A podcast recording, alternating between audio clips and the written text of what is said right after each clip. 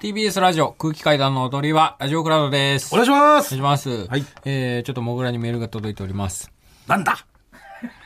ラジオネーム、究極神カレー。はじめまして。私は音楽とプロレスとラジオが好きな23歳社会人です。はい。私は、もぐらさんがラジオや YouTube で楽しそうにパチンコを打つのを見たり聞いたりする中で、はいはい。興味を持ち、今日初めてパチンコ店に行きました。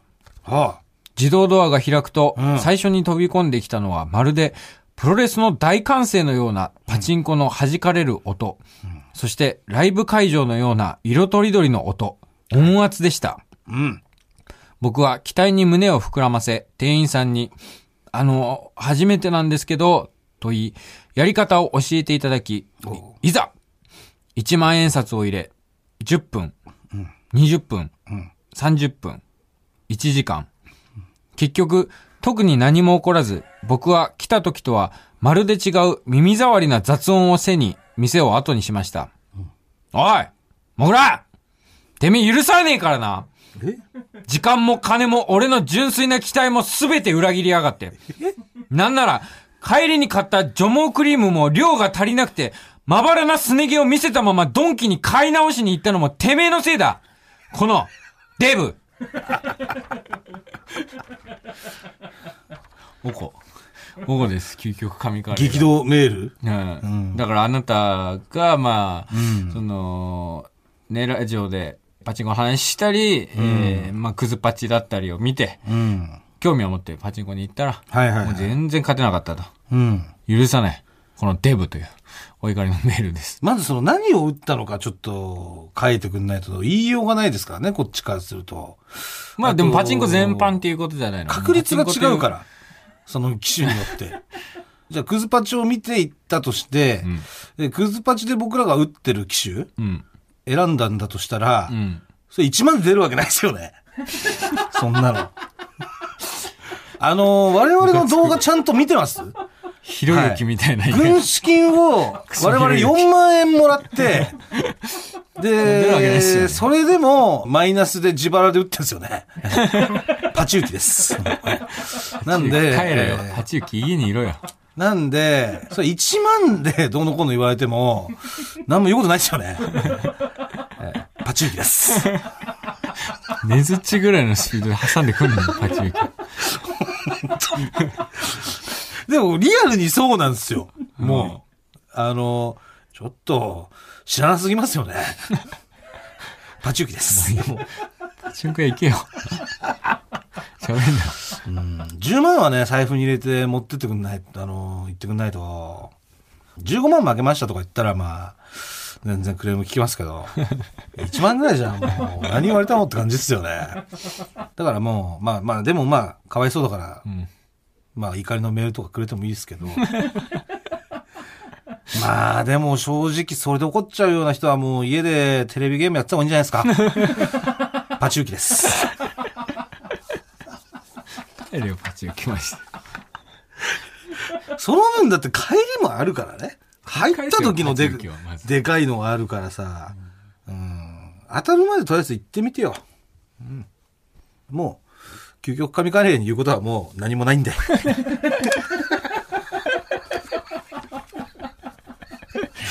えーあの、子供の頃怖かったものの、いろいろ送ってくださいっつって、はい、募集。で、募集したところ、まだ結構送ってきてくれてるんですよ。みんなね、一人一人あるからね、怖かったものなんて。うんなんでちょっと紹介させてもらおうと思います。いいえーラジオネーム、ハチクマ。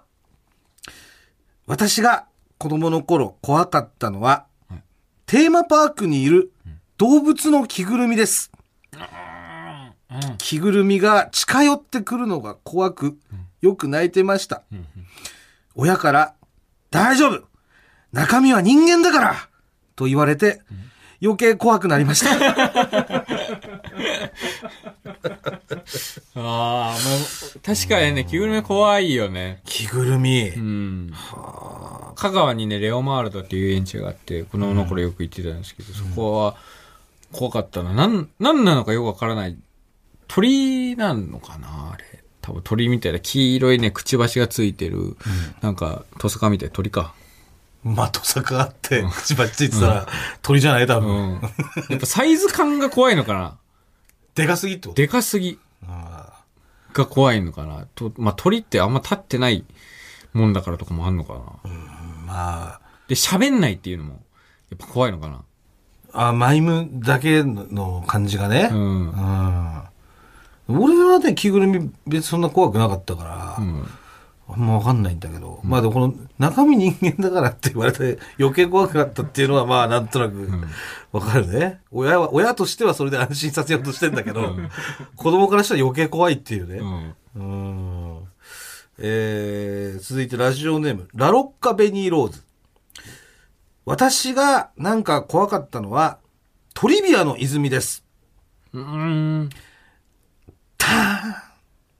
と、効果音が鳴った後、おなじみの低いナレーションで、トリビアを読み上げてる途中に、んプツッと無音になる。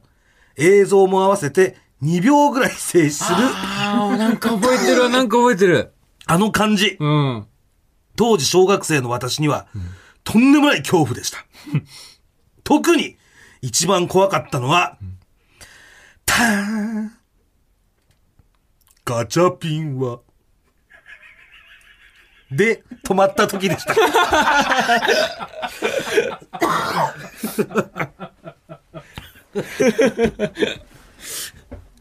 ほどね。あれ、あのまんま、あの予告とかで終わっちゃうのよ。そのそうだっけ？そう、止まって、あ止まって、で、そのまんまこう、何々ってこう行くじゃん。うん本編で。うん。でもその予告、次回予告とかだと、その全部見せないんだっけ？全部見せないよ。そうあガチャピンは。あ。ああ、なんか、なんか覚えてるな。うん、わかるわかるわかる。うん。トリビアめっちゃ好きだったないや、あれめちゃくちゃ、俺もめちゃくちゃ好きだったけど、確かに小さすぎると、うん、怖いかもね、あの感じ。なんかね、そのセットとかもちょっと、だからトレビの泉を模した感じだから、ちょっと見慣れない感じだもんね。あれね、あのーで、V に入った時にちょっと、実験の映像というか、あそうそうそう無機質な感じにもなるそうから。。なんか、うん。なんもないスタジオとかで、真っ黒の、ね、カーテンとかのところに。まあ、V の時の、そのトリビアの映像の時ね。うん。なるほどね。うん、来てます。えー、続きまして、ラジオネーム。内閣低めゴリラ。僕が怖かったものは、コンドームの自動販売機です。幼稚園の頃、父親に、これ何の自動販売機？と聞くと、父親は、これは、お線香の自動販売機だよ。と教えてくれました。僕は、お線香は誰かが亡くなった時に買うものだと思っていたので、この街ではそんなにたくさん死んでいるのか、と、とても怖かったことを覚えています。あったね。え、もう見たことないな。あ、あった？あった。俺、今度はそれも聞いたもん、親父に。えうん。あのーだから4つぐらいちっちゃいのがパンパンパンってあって、A、B、O、A、B みたいな、なんかそういう、え外にあんだ。なんかさ、こっちに。そう、血液型っぽいの書いてあったりとかさ、あと、丸、三角、四角、×みたいな感じで書いてあったりとかしてさ、普通に外にあるんだけど、で、で親父、確か親父だったのこれ何、何の自動販売機これって言ったら、なんか、これは、お前、あれだいい夢が見れる。自動販売機だ、これは。もうちょい別の方向に飛ばすや嘘つくんだな、なんか。これを買うといい夢が見れる。って言ってたんだよね。方向一緒なのね。えいい夢見れんだ、みたいな。うんそう。あとあのーえーホテル、洋画でさ、んそのホテルで寝てる時に、うん。コンドームを売りに来るシーンみたいなのがあったの。そうなんだ。うん。ええで、だから多分、なんだ、今はわかんない、あんのかわかんないけど、んルームサービスなのかあんのか、うん。そういう寝てる、その自分の部屋にそのボーイがこう持ってきてくれるみたいな、コンドームを。で、その時も、あれ何持ってきてもらったのって言ったら、あれ、お前いい夢が見れる薬だって言ってた。同じこと。そんなもんうんえー続いて、ラジオネーム、タピオカスする。子供の頃怖かったのは、モノマネ番組に出ている、谷村新司のモノマネをする清水明です。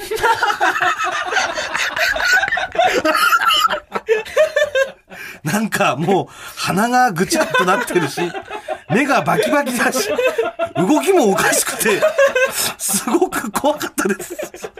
しかも、毎回審査員の淡谷のり子さんに怒られているのも、すごく怖かったです。確かに。確かにね。淡谷先生も怖いからね、子供からしたらやっぱ、あの、淡谷先生が結構真剣に怒ってるのはやっぱちょっと怖いなと思ったし。あれね。確かにあの、テープ。テープをもう、だから目が、目がまずひんむいて、テあーープで。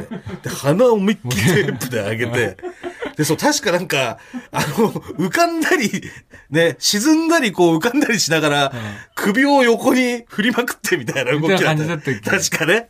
そう。こうなんか、こういうさ、ちょっと沈んだりしてさ、なんか、こういう、なんかこう浮かんでみたいな、こういう、これは怖いよな、僕。そう、それは覚えてる、確かに。あいや、もう、俺はもう、多分同じ頃に見てるから、うん。俺はもう、うちの、その、団地の、もう、一室、家族のはみんな笑ってたけど、あ。うん、確かに怖いと思っても、まあね、おかしくない気向いて。うん。いやー、こんな感じですね。はい。ありがとうございます。えこれいいですね。えうん。ノスタルジックな気持ちになってくるから。なんか全部わかるよね。わかる。あ確かに。うん。この、モノマネ怖かったっていうのはなんかわかるななんか、誰だったっけなんか、あの、PG4 さんから一回、誰の真似したんだろうめっちゃくちゃでかいアフロみたいなつけてる時あって、ちょっとその時怖かったもんね。あ。元冬木さんがもう、あ、でもアフロつけてるイメージあるな。とんで、いや、普通のアフロじゃなくて、んいつものアフロより、なんか、す5倍ぐらいでかいアフロつけてた時があるの、本当に。とんでもないでかいの。んその時ちょっと怖かったね。なんか、いつもは、もうちょっと小さいのに大きくなっちゃったの、みたいなのが。うん。うん。思い出しますね。はい。こんな感じですね。まあね、これからえも思い出したらね。そうですね。あぜひとか送ってほしいですね。もしね、お子さんいる方とか、うん。ね、ちっちゃいお子さんいる方とか、自分の子供、今こんなん怖がってますみたいなのとか、確かに現代の、現代の怖いとかもあるよね、きっとその、テレビに出れるタレントだったりとか、いや、あると思う。YouTuber だったりとかで、うん。これ怖がってんだ、今っていうの。最前線の、もしなんかそういうのとかあったら、うん。おティモンディ高岸とかも怖い子供いるんじゃないかと思う。こ怖くない？確かにね、ちょっと怖いと思う子供いるよね、多分。